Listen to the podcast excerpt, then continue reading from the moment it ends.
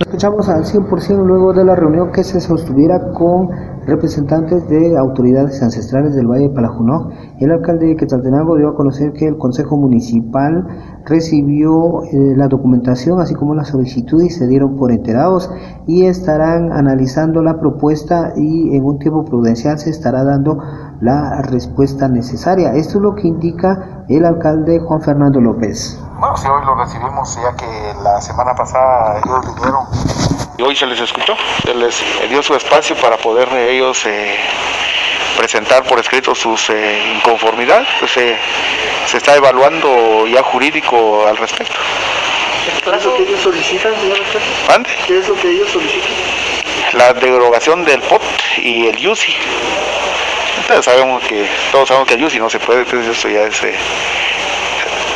Eh, el POT ya casi es obligación tenerlo, son los 62 eh, municipios en el país eh, eh, lo, son los que no lo tienen, ahí el resto ya lo tiene, ya es necesario tener un municipio ya ordenado, un país ordenado, y solamente así se va a poder atraer también la inversión a, al país y a los municipios. ¿Y cuánto tiempo estaría dando respuesta por el asunto?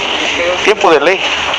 Hay mucho, ¿verdad? Que lo que la ley se les va a dar su, en su momento se les va a dar su, su, su respuesta a ellos por escrito.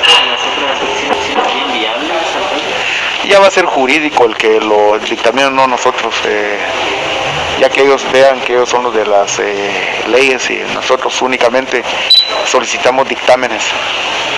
La semana, la semana pasada ellos eh, manifestaron que incluso podrían tomar medidas, hoy no se manifestaron al respecto. Bien, el señor dijo que iba a tomar, eh, dependiendo de las decisiones de nosotros, iban a tomar las medidas. Entonces, eh, ya son ellos, ¿verdad? No, no somos nosotros los que quieran eh, empezar a dividir eh, la unidad que existe entre el municipio. no sé si es asunto personal o no sé, lo desconozco absolutamente por qué lo hacen.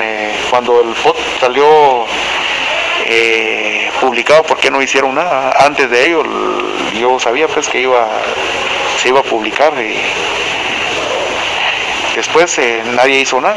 La verdad que desconozco por qué hasta este momento vienen ellos a ver eso, ya que eh, sufrió la reforma de 25 artículos también y que ahí está a la vista de todos. Según se detalló, se estará dando a conocer la solicitud a integrantes de asesoría jurídica de la Municipalidad de Quetzaltenango para que presenten los dictámenes al Consejo y posterior a esto se estaría brindando la respuesta a autoridades ancestrales. Regreso a cabina como nos escuchamos.